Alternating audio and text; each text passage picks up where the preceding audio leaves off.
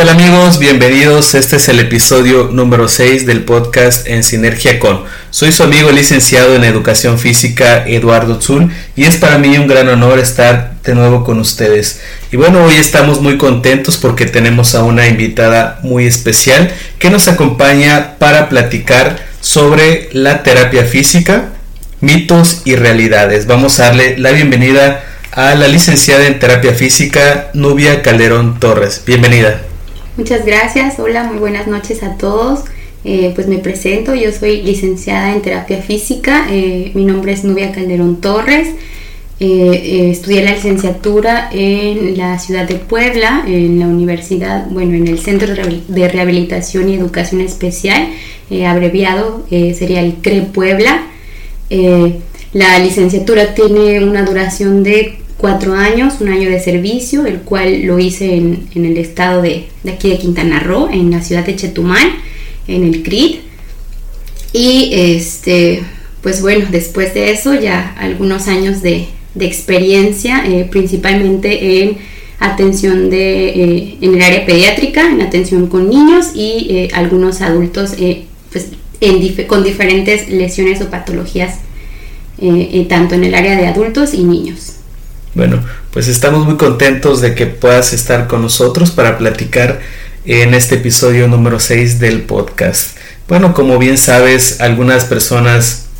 que nos siguen nos envían algunas preguntas, están al pendiente de todo lo que nosotros estamos haciendo y para eh, iniciar en esta noche vamos a abordar algunas de las preguntas que ellos nos hicieron y también algunas que hemos preparado para poder llevar esta plática a todos los que nos están escuchando. Y aprovechamos para mandar un saludo a todas las personas que nos escuchan, porque tenemos seguidores no solamente aquí en Quintana Roo, tenemos seguidores en algunos estados de la República y también fuera de México. Entonces estamos muy contentos en que puedas estar con nosotros hoy platicando sobre este tema muy importante. Y bueno, ya eh, te nos adelantaste y te presentaste, te lo agradecemos. Y bueno, estamos también eh,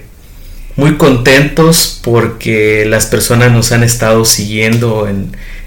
este proyecto que inició así como un proyecto muy personal y pues hay mucho interés por saber un poco más de este tema. Bueno, hay una pregunta con la que quisiera iniciar que nos gustaría que dejaras, nos platicaras un poco de cuál, cuál es tu punto de vista, porque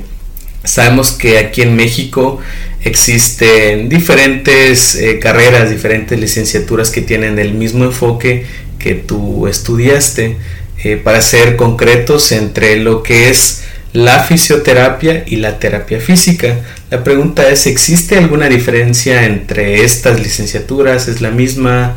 ¿Algo que nos puedas comentar? Pues mira, eh, si tú le preguntas a cualquier licenciado o profesionista en esta área, realmente es que para fines prácticos no hay una, no hay una diferencia, o sea, realmente eh, se puede utilizar de las dos formas, fisioterapeuta o terapeuta físico, incluso eh, yo he encontrado aquí eh, en Quintana Roo que están, salen o se titulan como licenciados en terapia física y rehabilitación, entonces realmente creo que es algo que cambia de acuerdo a al país y en este caso a, los estados también de, cómo este, nombran las, las, licenciaturas y el título que le dan a cada profesionista. Ya investigando, indagando un poco, eh, sí encontré que hay una diferencia, pero realmente yo creo que muy pocos terapeutas la sabemos. Y realmente, bueno, la fisioterapia engloba como eh, toda la disciplina, como todas las áreas y ya la terapia física es como específicamente el, el área o la terapia que, que, se tiene que realizar, ¿no? Por ejemplo, terapia física, terapia respiratoria, terapia de lenguaje, eh, eh, eh, en estas situaciones espero haya quedado claro, pero realmente para fines prácticos lo utilizamos ambas, ambas frases o ambas, ambos nombres están, están correctos. Muy bien, pues eso es algo que teníamos que preguntar porque muchas personas estaban interesadas en precisamente saber si existe alguna diferencia porque sabemos que en muchas licenciaturas, en muchas carreras también existen algunas que son muy parecidas pero que al final tienen como que un enfoque, como tú bien dices, de acuerdo a la especialidad que, tú quieras tomar. Entonces, eh, el tema que tenemos pues es precisamente eso,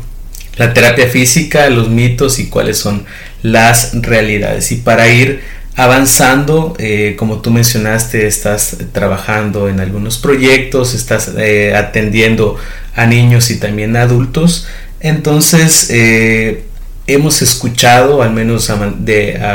en la parte personal, que cuando tú te sometes a algún tipo de terapia física tienes algunos beneficios. ¿Podrías hablarnos un poquito de eso, de si realmente existen beneficios para las personas que acuden a terapia física o necesariamente tienes que tener alguna lesión, tienes que tener algún problema para poder someterte a algún tipo de terapia? Como que existe también eh, esta pues estos mitos, ¿no? Sobre si solamente es para los que tienen lesiones, cualquier persona, aunque no tenga lesión, puede asistir. Entonces me gustaría que nos platicaras un poquito acerca de esto, ¿no?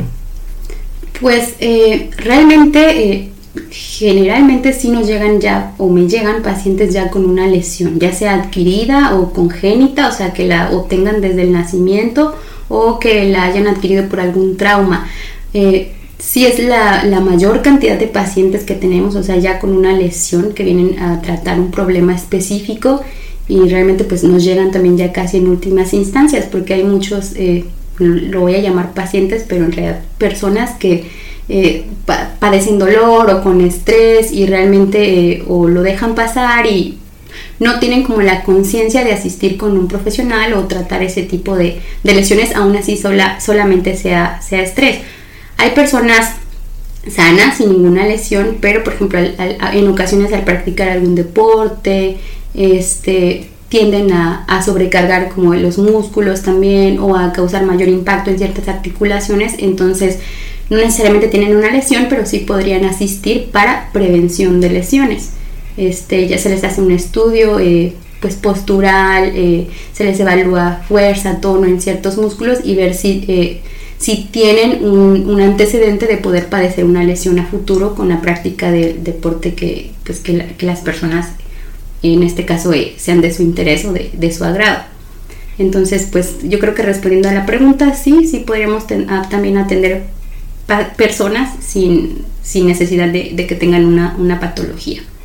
Bien, entonces eh, sí, realmente sí tenemos eh, beneficios al nosotros someternos a algún tipo de tratamiento, además de que ya comentaste que pues para los que ya presentan alguna lesión, obviamente de acuerdo al diagnóstico que ustedes puedan dar o que tú puedas dar, ya vas a ver cuánto tiempo va a ser eh, de la terapia, la recuperación y todo lo demás. Entonces, eh, para continuar, sabemos también que existen muchos mitos que hay acerca de lo que es la terapia física, sobre todo con personas eh, pues de una edad mayor, porque eh, anteriormente o, antiguamente todos eh, acudían con algunas personas que se dedicaban a tratar pues, cierto tipo de, lesiones, ¿no? ¿no? de manera profesional, pero sabemos que desde siempre han existido pues, los hueseros y todo este tipo de, personas, ¿no? Entonces sobre, sobre eso va lo que quiero preguntarte, ¿no? ¿Cuáles son los, los mitos que existen en, en, torno a lo que es la terapia física y cuáles son las realidades también que existen? Porque voy a ser muy sincero, en algún momento también yo acudí con un, huesero, con una persona de, algún lugar para tratarme alguna lesión sin saber si realmente eh, iba a funcionar. Obviamente en el momento funcionó, pero sabemos que son prácticas muy antiguas y son prácticas pues que en muchas ocasiones no deberían ser, ya hablando de una manera más profesional y después de estudiar y todo, te das cuenta que realmente en algunas ocasiones en lugar de beneficiarte te puede perjudicar. Entonces sí me gustaría que nos hablaras un poquito acerca de esto porque sabemos que como bien dije hace rato existen muchos mitos que giran en torno a lo que es la terapia física, ¿no? Bueno, en cuanto a este tema, yo soy originaria de, eh, de un poblado del estado de Oaxaca, eh, mi familia vive allá, entonces pues sí, se, tiene mucho esta creencia o aún incluso se usa mucho esta situación de, de asistir o ir a un huesero. Y yo creo que también pasa mucho, o he visto, es porque no hay profesionistas también en las áreas, entonces eh, la necesidad existe, entonces pues de ahí también se toma o se presta a algunas personas, supongo, eh, que en algún momento es como, ah, mira, él me ayudó y me hizo tal, me tronó, porque se tiene esa creencia, ¿no? Que cuando eh, en realidad se dice crepitar, ¿no? Pero dice, cuando me truena algo ya, ya quedé, ya me, ya me ajusté, que aún todavía se utiliza mucho en la actualidad, pero ya tiene como un nombre más profesional que vendrían siendo los quiroprácticos. Pero a, mi forma de ver es algo similar, o sea, tal vez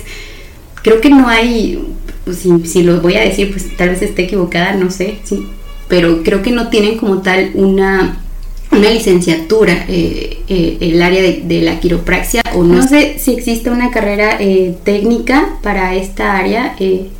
pero bueno, a mi forma de, ver, como lo repito, para mí es como algo similar a esta cuestión de, los hueseros, pero con un nombre eh, pues más, eh, más profesional. Pero sí, yo creo que es algo que, como te digo, sobre todo en los poblados eh, se da por, por, la, por la demanda ¿no? de muchas personas. Yo a veces que asisto a,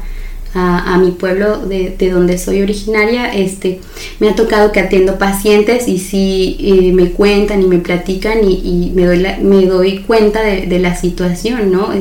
pues, o sea, ellos tienen una lesión, un dolor y al final quieren, quieren atención y asisten a, a cualquiera que les diga que los, los, va a ayudar o los va a apoyar y al final, este, pues yo creo que tendrán efectos también ahí un poco placebos, porque sí, te digo, o sea, ya si sienten que truena, ya estoy bien y estoy bien tres, cuatro días, pero al final, después de un mes, dos meses, la lesión va perdurando o va persistiendo y se vuelven a lesionar y este, pues ahí, ahí es una constante, ¿no? De seguir, de seguir regresando a este, pues no voy a llamar charlatán, pero sí eh, poco profesionales, ¿no? Porque realmente no tienen una base o un estudio, sino es en base a, la práctica nada más o en base a experiencias.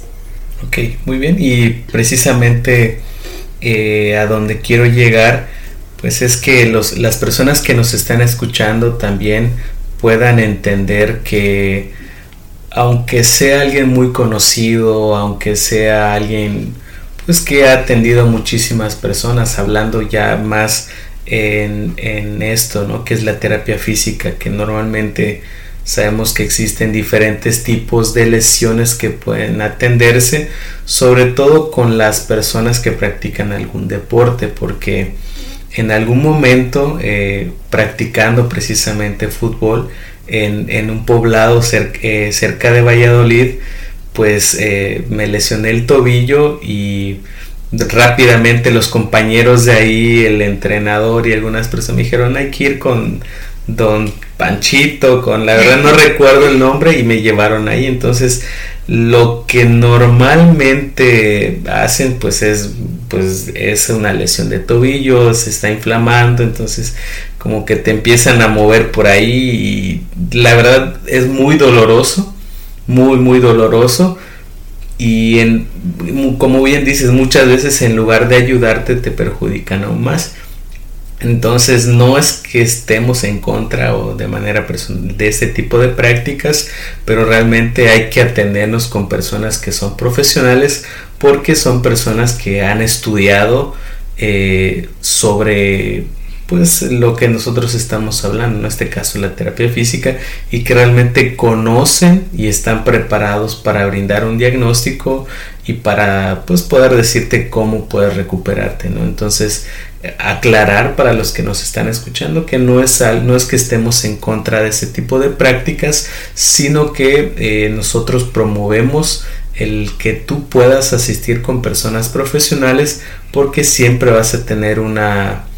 una mejor atención, un mejor diagnóstico y probablemente una mejor recuperación sin que pueda quedar algún estrago de lo que puede ser tu lesión. bueno, lo que eh, también quisiera preguntarte hablando de todo este tipo de lesiones de manera muy personal, cuáles son los principales tipos de lesiones que tú atiendes o eh, en qué estás enfocada. Me gustaría que, que, platicaras un poquito de esto para quienes nos están escuchando, pues sepan un poco más de lo que tú haces y también para los que les llame la atención todo este tipo de cosas ya más adelante vamos a dejar cuáles son las, las páginas, las redes sociales y todo lo demás. Pero sí me gustaría que nos mencionaras cuáles son las principales lesiones que atiendes o de manera muy general cuáles son las principales o los principales tipos de lesiones que un terapeuta físico puede atender.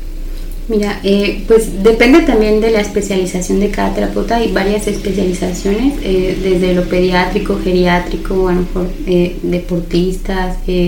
cardiorrespiratorios. En este caso yo estoy un poco más enfocada en, en, el área pediátrica. Entonces, en esta área, el tipo de lesiones que frecuentemente me llegan, o bueno, no lo vamos a decir lesiones, sino trastornos, muy bien, trastornos este, suelen ser eh, con daño neurológico, entonces eh, pues ya vienen con diagnósticos de TGD, que es un trastorno generalizado del desarrollo. Eh, he tenido atención de autismo también, porque bueno, yo me estoy, aparte de intervenir un poco más en el área pediátrica, me estoy especializando, certificando en, en un área que se llama integración sensorial. Entonces, esta área nos permite o me permite dar atención también en a pacientes con autismo, ya eh, diagnosticados como tal o en riesgo de, autismo. También atendemos eh, o atiendo parálisis cerebral en niños e incluso en, adultos. Bueno, para hablar un poquito también de ambas áreas, este, en adultos las lesiones que suelen ser, también hay lesiones neurológicas en adultos, que en este caso sería eh, un evento cerebral vascular que es conocido como una embolia en algunos lados o un, eh, un EBC o, una hemiparesia de, de la mitad del, del, cuerpo, ¿no? ya sea derecho o izquierdo. que más? Eh, parálisis faciales y eh, bueno, también en adultos se ha atendido a algunos deportistas, como mencionaba en un inicio, que generalmente me, me, llegan pacientes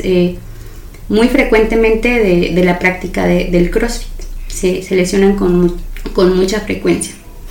Ok, bueno, en, realmente estos temas o este proyecto surgió porque muchas personas estaban interesadas en que nosotros pudiéramos hablar de todo este tipo de, de profesiones, de todo este tipo de, de, temas que son de relevancia, pero también algo que, que me llama la atención es que todo ha cambiado a costa de, de la pandemia y todo lo que estamos viviendo. Eh, durante el tiempo fuerte que estuvo la pandemia, eh, seguiste trabajando, cómo trabajaban o cómo se está adaptando la terapia física a esta nueva normalidad porque eh, no estoy muy seguro y realmente no he indagado tanto, pero es una especialidad en la que estás totalmente en contacto con los pacientes. Entonces, en todo México y en todo el mundo se desarrollaron diferentes protocolos de atención en diferentes especialidades y me imagino que la terapia física no es una excepción. Entonces me gustaría que también nos platicaras cómo están trabajando, cómo estás trabajando, cuáles son los protocolos que están siguiendo, adaptándonos a toda esta serie de eventos que nosotros no esperábamos, pero que tenemos que, que adaptarnos a todo esto que viene. Mira, pues yo eh, trabajo eh, para un centro eh, y que te digo, es pediátrico y eh, también trabajo de forma independiente. Entonces eh, atiendo pacientes de forma particular, tanto adultos, niños y eh, bueno, obviamente que en el centro donde trabajo pues es meramente la atención con niños y yo por fuera pues estoy viendo ambos ramos. Pues durante la pandemia la verdad es que me regresé a mi poblado, sí estuvo muy fuerte la situación, en mi trabajo no nos apoyaron, nos quedamos como sin empleo, pero pues gracias a Dios, eh, te digo, yo atendí pacientes, que lo que te comentaba al inicio, estuve trabajando en, el poblado de donde soy, entonces estuve atendiendo pacientes allá de forma particular, me llevé mis equipos, mis agentes físicos, ejercicio y pues con eso pude sostenerme por lo menos durante esos cuatro meses que fueron los que estuve sin, trabajar y este pues posteriormente ya regresamos aquí al, centro donde, donde trabajo actualmente y tuvimos que adaptarnos como todos a esta nueva normalidad. Este, entonces, pues la atención con las medidas eh, sanitarias que nos piden, eh, pues todos entran con cubrebocas, sin excepción. En el, en el caso de las áreas o salones, eh, todos dejan sus zapatos fuera, tanto papás y niños. Y bueno, nosotros como terapeutas usando cubrebocas también en todo momento. Eh, el uso de gel antibacterial, eh, la toma de temperatura al ingresar también, ya que ya eso se los hacen desde, desde recepción, está el recepcionista que los recibe y, les toma la temperatura y ver si pueden ingresar o no. Y pues también en el caso ¿no? de ver eh, niños en riesgo o agripados, este, pues vemos, generalmente los estamos regresando también a, a sus casas y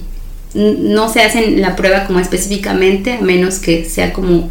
los padres eh, o familiares hayan estado eh, cerca de personas ya con riesgo o que ya hayan estado este,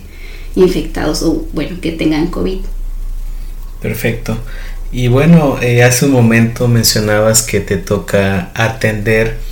a personas adultas que acuden contigo para tratar alguna lesión que viene de la práctica de algún deporte o de alguna actividad eh, como lo es el, el CrossFit. Eh, nosotros como asociación civil, porque pues todos eh, saben, todas las personas que nos escuchan saben que estamos trabajando en un proyecto de la asociación civil.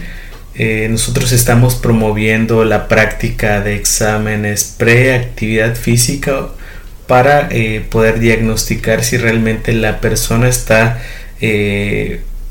pues digamos preparada para la práctica de alguna actividad en cualquiera de las especialidades que puedan existir pero también me llama mucho la atención que lo menciones porque he escuchado eh, por muchas personas muy cercanas amigos que eh, en esta práctica o en ese tipo de actividad tiende como que a haber un mayor índice de lesiones sobre todo musculares por eh, el impacto que puede tener esta actividad. Nosotros estamos promoviendo también eh, en toda esta parte la profesionalización de las personas que están al frente de todo este tipo de actividades. Y queremos que en Quintana Roo y que en México todas las personas que puedan dar atención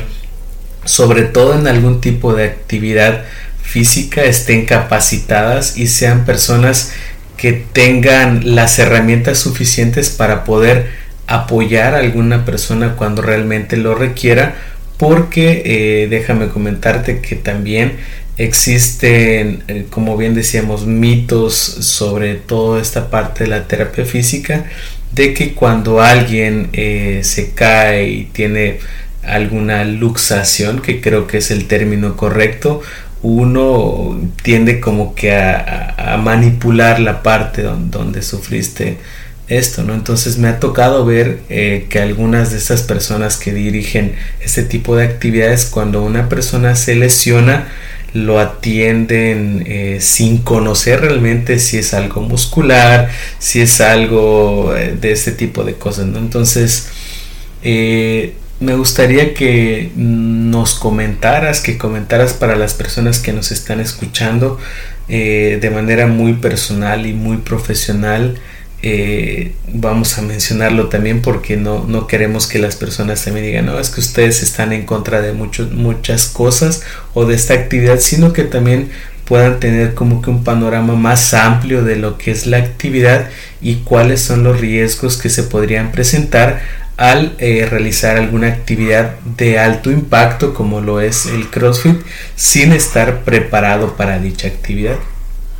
Sí, pues yo creo que sí es importante o sí sería necesario por lo menos una eh, evaluación clínica, una observación clínica eh, de cada persona que quiera iniciar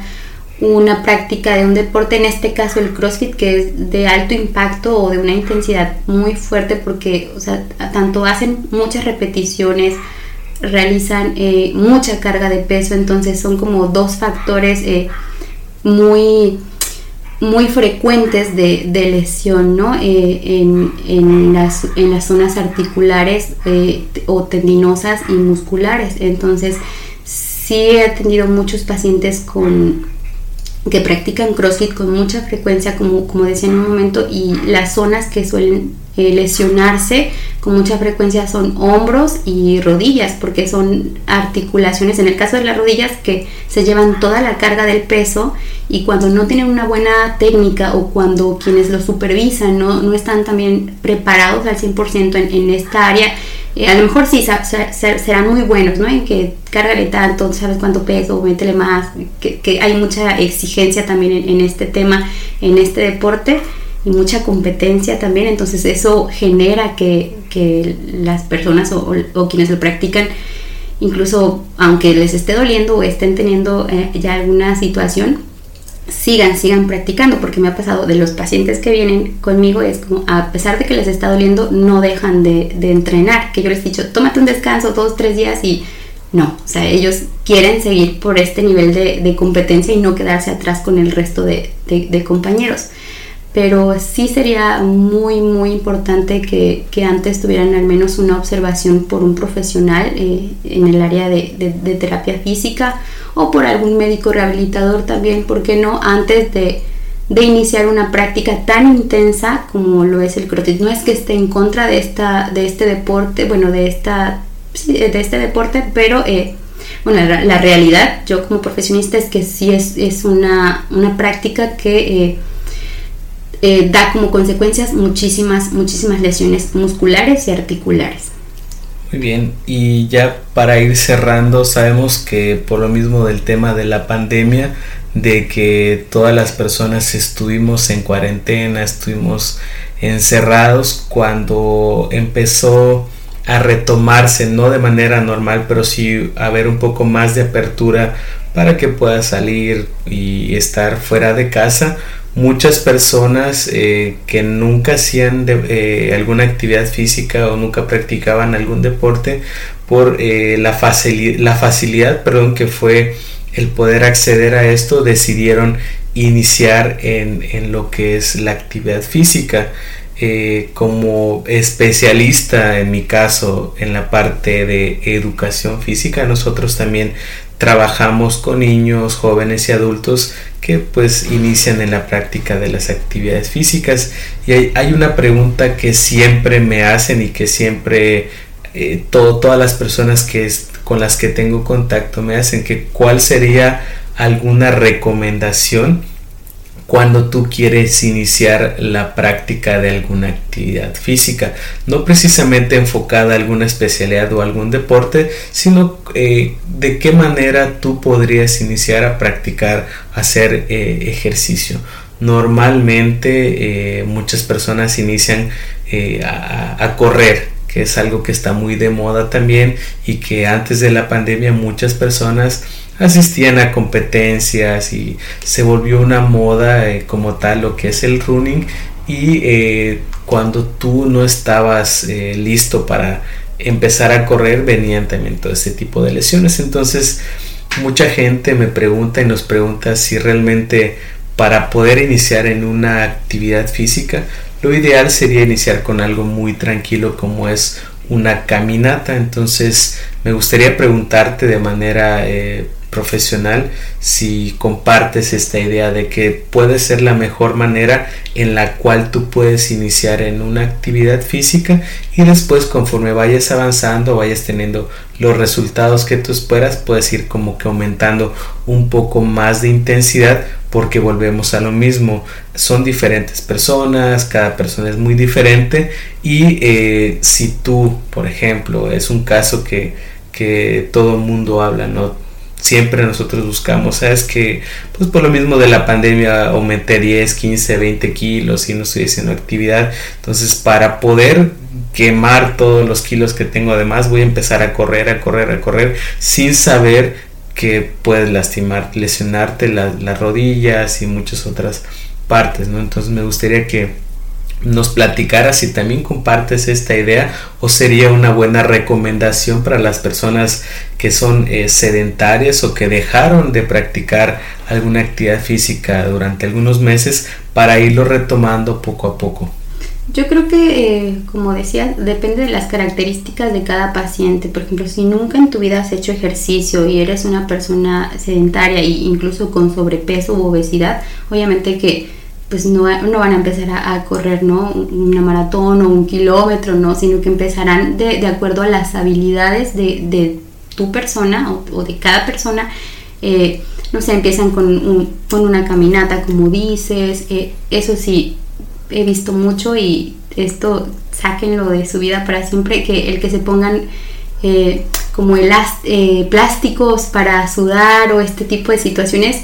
eso a veces lo que genera es que pues te deshidrates más, o sea, no, no con eso no pierdes grasa, realmente lo que pierdes es agua, el sudar más, no crean que porque suden más van a, perder más peso, no, realmente estás perdiendo eh, agua y te estás deshidratando, entonces eso sí, eh, que se usa mucho cuando corren, lo he visto mucho que lo, realizan, entonces eso sí, sáquenlo de su vida como para siempre y eh, pueden seguir trotando, búsquense unos buenos zapatos también, sobre todo porque depende mucho, mucho el eh, el pie, el apoyo que tengan, porque bueno, en, esta práctica o en, el running, pues se usa mucho o la carga es, va mucho para los pies y las, rodillas. Entonces, si no hay una buena base, si tu calzado no es el adecuado, pues puedes también eh, correr un poquito de mayores riesgos a, lesionarte o que después te empiecen a doler las rodillas de unos dos o tres días de iniciar el, a, correr, ¿no? Eh, pero yo diría esto, siempre ante cualquier deporte que quieras iniciar o cualquier práctica de actividad física, siempre empiecen de menos a más, ¿no? Si ya haces ejercicio, eh, pues empieza como en, lo que tu cuerpo eh, eh, pueda tolerar o resistir y a partir de ahí, bueno, puedes ir subiendo o escalando este, tanto en intensidad o velocidad, pero si nunca has practicado, pues alguna actividad física, inicia, como dices, caminando o trotando unos 2-3 metros y poco a poco pues van subiendo, subiendo consecutivamente eh, la exigencia. Muy bien, pues ya para ir finalizando, nuestra asociación civil llamada Sinergia promueve eh, la realización de proyectos y sabemos que en este aspecto profesional eh, siempre van a haber proyectos que nosotros tenemos eh, tú tienes algún proyecto personal, estás iniciando algo, estás emprendiendo, o sea, además de tu trabajo que ya tienes estable, nos comentaste eh, que estás eh, iniciando un proyecto, entonces me gustaría que nos platicaras también de qué se trata este proyecto, qué es lo que quieres hacer, cuáles son tus metas, tus objetivos. Y también después nos, nos pudieras decir eh, cuáles son tus redes sociales para las personas que nos escuchan y les interese saber un poco más de todo este tema o incluso quieran eh, tomar algún tratamiento o algún diagnóstico o algo de manera personal, también pudieras comentarnos cuáles son tus redes sociales, cómo pueden encontrarte para que te contacten. Este, sí, bueno, eh, los proyectos que tengo en puerta, pues obviamente son, como yo creo cualquier profesional en, mi área, eh, pues independizarse, tener su propio consultorio, entonces son mis, mis planes a futuro. Eh, yo espero con la oportunidad y gracias a Dios que se dé en algunos seis meses. Eh, ahora estoy iniciando ya eh, con la atención, como te decía, con pacientes eh, de forma privada o particular. estoy en la renta de un consultorio, no es propio todavía, entonces ese es como mi proyecto de aquí a, a, seis meses, ya tener mi propio espacio y poder dar yo la, la atención ¿no? a, los pacientes, sobre todo, como te digo, en el área de en el área pediátrica, es en el área donde me estoy especializando un poquito más. Entonces es en el proyecto que tengo a futuro. En mis redes sociales, bueno, acabo de crear mi página en Facebook, que es nueva, eh, hace algunas, algunas semanas. Estoy como eh, fisioterapeuta Nubia Calderón Torres. Muy bien, pues ya escucharon para todos los que les interese alguna consulta, para todos los que quieran saber un poco más acerca de esta especialidad que es eh, terapia física, pueden contactar a la licenciada en terapia física Nubia Calderón Torres. Y bueno, ya para finalizar, eh, no sé si quieras compartir con nosotros pues alguna frase que te caracteriza, algún eslogan eh, que usas en tu vida normal. Entonces, eso es algo que siempre le preguntamos a todas las personas que, que están con nosotros en el, en el podcast y lo queremos patentar de alguna manera para que todos los que nos están escuchando, para los que van a acompañarnos, pues vengan ya preparados. ¿Por qué? Porque sabemos que estamos en tiempos difíciles, sabemos que no ha sido nada fácil para todos los profesionales y para todas las personas en general. Entonces, normalmente uno tiene como alguna frase que lo caracteriza, ¿no? Que siempre tiene que estar ahí luchando. Entonces, no sé si tú tienes alguna frase que, te ayuda a motivarte cuando viene esa, esa tristeza, esa frustración de que las cosas no siempre salen como uno espera. Siempre nosotros como que buscamos alguna frase que nos identifique. Entonces, no sé si quieres compartir con las personas que nos están escuchando.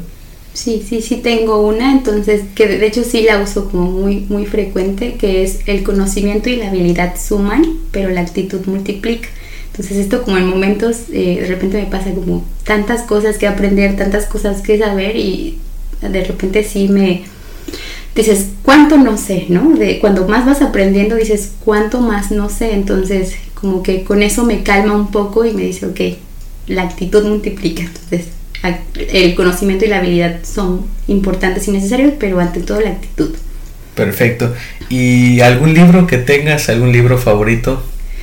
Pues mira, tengo ah, un libro favorito, pero eh, no es como para nada del área, pero este es una novela, pero eh, un libro que sí es como del área eh, que estoy leyendo y que está bastante interesante es del escritor, bueno, es un neurólogo, Oliver Sacks, y este se llama El hombre que confundió a su mujer con un sombrero, entonces ahí te explica como de varias patologías, pero a nivel neurológico y como, pero de una forma no tan, o sea, está padre para que lo lean porque no es tan, tan, tan teórico, sino que está explicado eh, desde la perspectiva personal de, de, este doctor, ¿no? Es, es viejito también. Muy bien. ¿Y algún mensaje que quieras dirigir para las personas que nos están escuchando? Pues eh, nada, que me sigan en Facebook, eh, que contacten con profesionistas, con profesionales en el área de la salud si tienen cualquier lesión o cualquier dolor. No es normal vivir con dolor, entonces no lo dejen pasar porque a la larga esto pues genera más complicaciones y bueno, en el caso de papás que tengan algunas preguntas en la cuestión de, porque está con mucho auge este tema de, del autismo de trastornos del desarrollo o situaciones de lenguaje, entonces cualquier duda o aclaración que quieran o pregunta que tengan, bueno, pues pueden contactarme ahí por, por Facebook y este, bueno, cualquier aclaración, ahí estoy. Muy bien, pues te agradezco por el tiempo, te agradezco por, por haber compartido con nosotros en este episodio número 2 del podcast para hablar un poco más acerca de lo que es la terapia física. Bueno, no, no me queda más que darte las gracias por, por el tiempo y por aceptar la, la invitación porque como ustedes saben, este programa, este podcast eh, surgió de un proyecto muy personal, pero que también eh, pretendemos abarcar muchísimos temas, ¿no? Sobre todo en, este tipo de cuestiones que son las especialidades en las que nosotros estamos o con lo que estamos eh, relacionados un poco más. Entonces, pues te agradezco nuevamente por el tiempo, por estar con nosotros y eh, no se olviden escucharnos todos los viernes a las 5 pm hora de México. Y recuerda, lo más hermoso de la sinergia es que solamente sirve para sumar, nunca para restar. Muchísimas gracias.